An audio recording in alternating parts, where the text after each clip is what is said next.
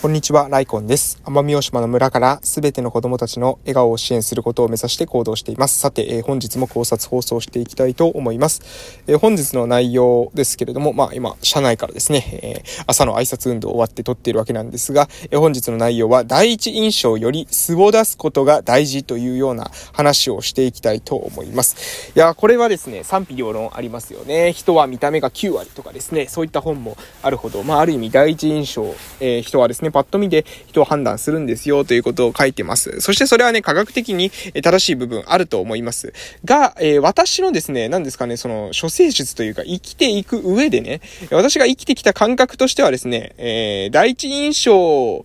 よりも、えー、素を出していくことの方、第一印象になんていう、なんていうんですかね、第一印象で、えー、気に入られる、えー、自分のですね、その、ある意味その、自分を偽ってでも気に入られるような第一印象を取り繕うことよりも、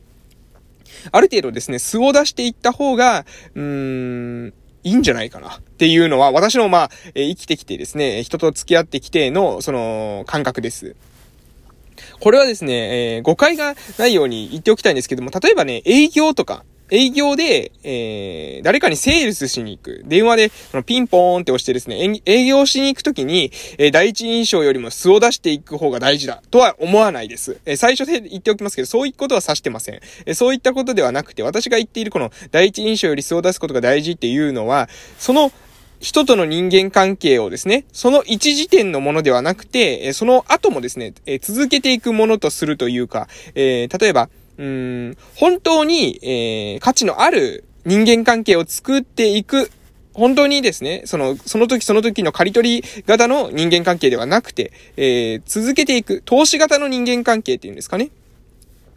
えー、まあ、例えばセールスっていうのはその人とですね、そこで営業してその人に、えー、商品を購入してもらったら、その後その人と人生をかけて付き合っていくってことは、これなかなかないと思うんですよね。うん。まあ、そういう人がいるかもしれませんけども、なかなかいないと思います。えー、大体です、大体その時その場所、勝負ですよね。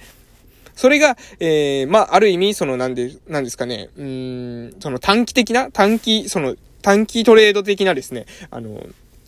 うん、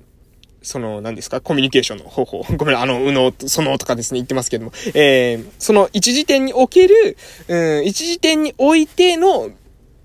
なんだろう、その、利益を得たりする便益を得たりするえー、そういったコミュニケーション。一時点を見た時のコミュニケーションではなくて、その瞬間瞬間ではなくて、えー、それを長くですね、長い時間軸で見ていくときに、えー、自分にか、とって、えー、価値のある、えコミュニケーション、え価値のある人間関係を作っていくためにはっていう観点で今日は聞いていただきたいなと思います。えそのためにはですね、その時においては、え長くですね、その人と会った、えその瞬間でも関係性が途切れてしまうのではなくて、今後も繋がっていくというような人間関係、投資的なですね、え長期投資的な、え人間関係を築く時には、え第一印象、これはね、私はですね、あまり重要だと思っていません。えー、それなぜかというと、えー、第一印象がですね、えー、まあ、例えば、うん、第一印象を、えー、良くして、その後ですね、徐々に素を出していくっていうようなやり方もあるかと思いますが、えっ、ー、と、結局ですね、第一印象が、で素をある程度出したときに、もちろん100%は出せないかもしれませんよ。でも素を出していく。あの、取り繕うことをですね、意識的に減らして、ある程度素を出すっていうことをしたときに、その時にね、あの、距離が、え生まれるというか、なかなかですね、コミュニケーションがぎこちなく、えなるという方に関しては、おそらくですね、その後、その後も、長期的にですね、繋がっていく中で、こっちがですね、コミュニケーションにストレスを感じるんじゃないかなというふうに私は考えています。つまり、え素を出してコミュニケーションが取れない人というのは、ずっとですね、え素を出すのが難しい。えー、素を出すのが難しいと言いますか、え、素を出していくことによってですね、お互いに、えー、摩擦が生まれるというか、ストレスが発生する。というふうに考えてます。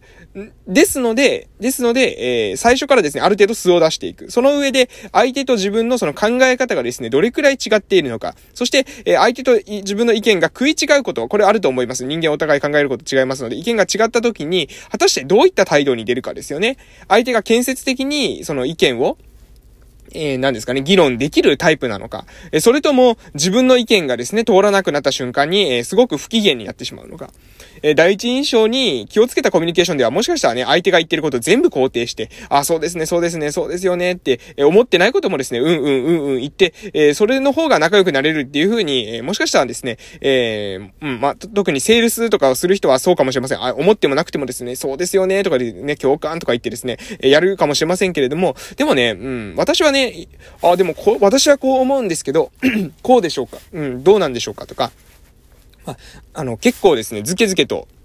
すいません。ちょっとなんか喉の、え調子が、え、おかしかったので、一回、あの、中断しましたが、え、どこまで話したかちょっと忘れましたけれども、え、私はですね、うんと、コミュニケーションの話でしたかね。コミュニケーションするときに、結構ね、第一印象で、もう素を出してですね、ズケズケズケズケ、え、言うんですよ、ものを。で、それは、あの、ただ、そこに悪意はないですよ。相手の足を引っ張ってやろうとか、そういった意図はないですけれども、でも、え、率直なコミュニケーションを取るようにしてるわけです。え、それなぜそうするのかというと、結局ですね、私、まあ自分自身ですね、えー、誰とでもですね、うまくやっていけるタイプだというふうにはまず思ってないんです。そのコミュニケーションに関して。うん。まず、私そもそもですねえ、自分の思ってることは言わないと気が済まないタイプです。なので、えー、相手と意見が違うのはいいんですが、自分の意見を何が何でも通さないといけないというような人とはですね、なかなか話が合わないんですね。うん。あの、自分の意見は主張してもいいけれども、私の意見までですね、自分の意見と同じに全く一緒にしてくれないと困るみたいな人だと、なんかね、もう窮屈だなと思いますし、もうそういった人とはですね、長くは、あの、一緒にいることはできないですね。えだんだんだんだんと、えそういった人は距離が生まれていくわけです。うん。たとえ相手がいくら偉かろうが、えそれは難しいということですね。なので、えー私はまあある程度最初から素を出していきます。そして、えー、その素を出していくことによって、まああの、ある意味私の人間性というものを見て、で、その上でですね、相手が、うん、こいつダメだなというふうに思ったら、自然と距離が生まれますし、あ、なんか、えー、率直で面白いやつだというふうに思われたら、えー、そこからですね、まあコミュニケーションが、え長期的にですね、繋がっていくということがあるんじゃないかなと私は考えています。え、そして感じています。で、え、もう一つですね、まあその、ただ自分がコミュニケーションを取っていく上で、最初である程度素を出した方が、え摩擦をですね、どれくらいの相手とですね、考え方が違うのか、そして、え意見が違った時に、どういった風にお互い解決していくのかっていうことを、え探れるっていうことだけではね、実はなくて、